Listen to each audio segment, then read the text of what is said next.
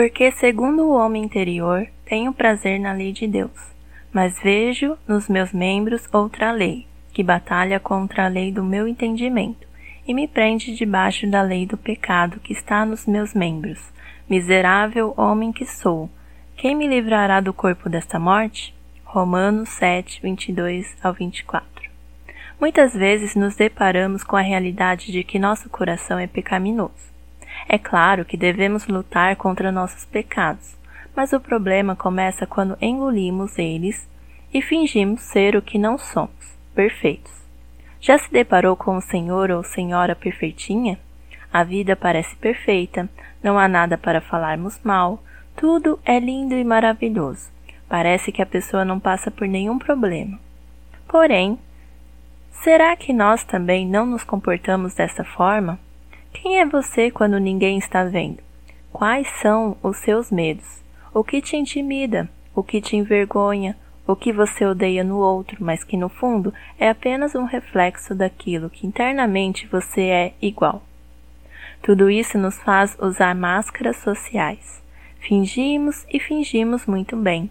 Talvez por medo da rejeição, por orgulho ou vergonha, e passamos a acreditar que essas máscaras são ok, vida que segue.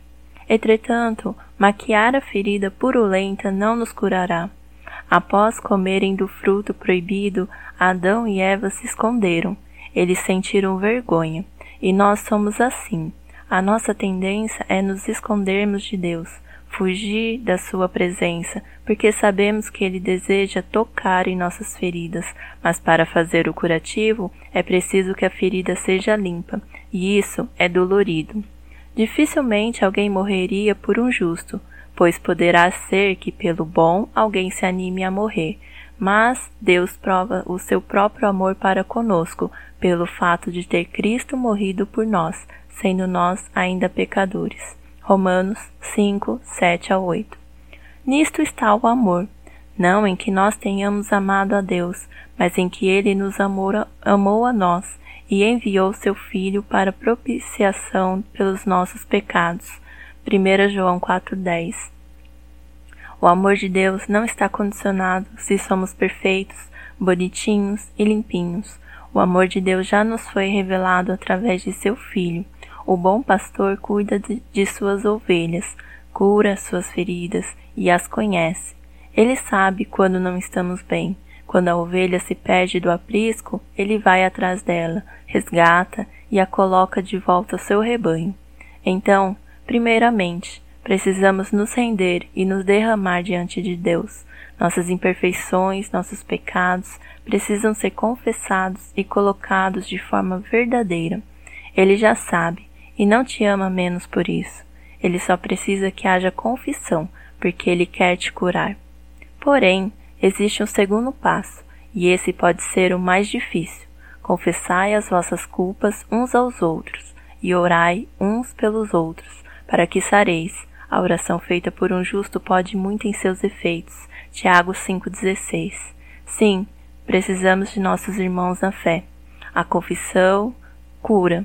Não porque o irmão é mais forte, santo e especial, mas porque assim como você, ele também tem suas lutas e talvez você até escute um Você não está só, eu também luto com isso, ou Isso tem uma solução, e te aponte um caminho que na sua cabeça você não enxergava.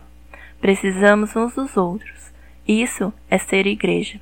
Talvez você pense que não tem ninguém, e pode ser que não tenha mesmo, mas ore a Deus, coloque diante dele Fale a verdade.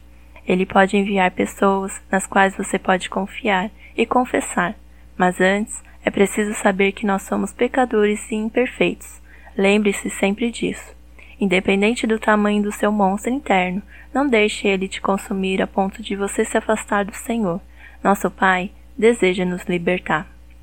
E se você foi tocado por essa palavra e deseja abençoar outras vidas, não deixe de compartilhar via WhatsApp.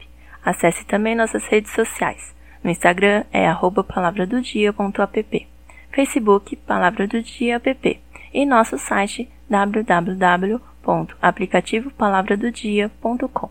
Fiquem com Deus e até mais!